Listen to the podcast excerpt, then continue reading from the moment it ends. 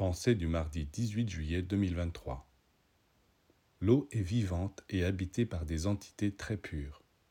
C'est pourquoi, que ce soit dans votre salle de bain ou dans la nature, avant de prendre contact avec l'eau, vous devez la saluer avec beaucoup de respect et d'amour, et demander à l'ange de l'eau de vous aider dans votre travail.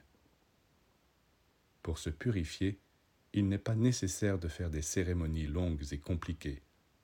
Chaque jour, on a plusieurs fois l'occasion de se servir de l'eau pour se laver. Alors, faites-le, en n'oubliant jamais que l'eau physique n'est qu'un moyen d'entrer en contact avec l'eau spirituelle qui est l'eau véritable. Bien sûr, se laver fait partie des actes les plus ordinaires de la vie quotidienne, mais il ne faut pas le sous-estimer. Comme manger, dormir, respirer, se laver doit être considéré comme un acte sacré qui peut libérer notre âme.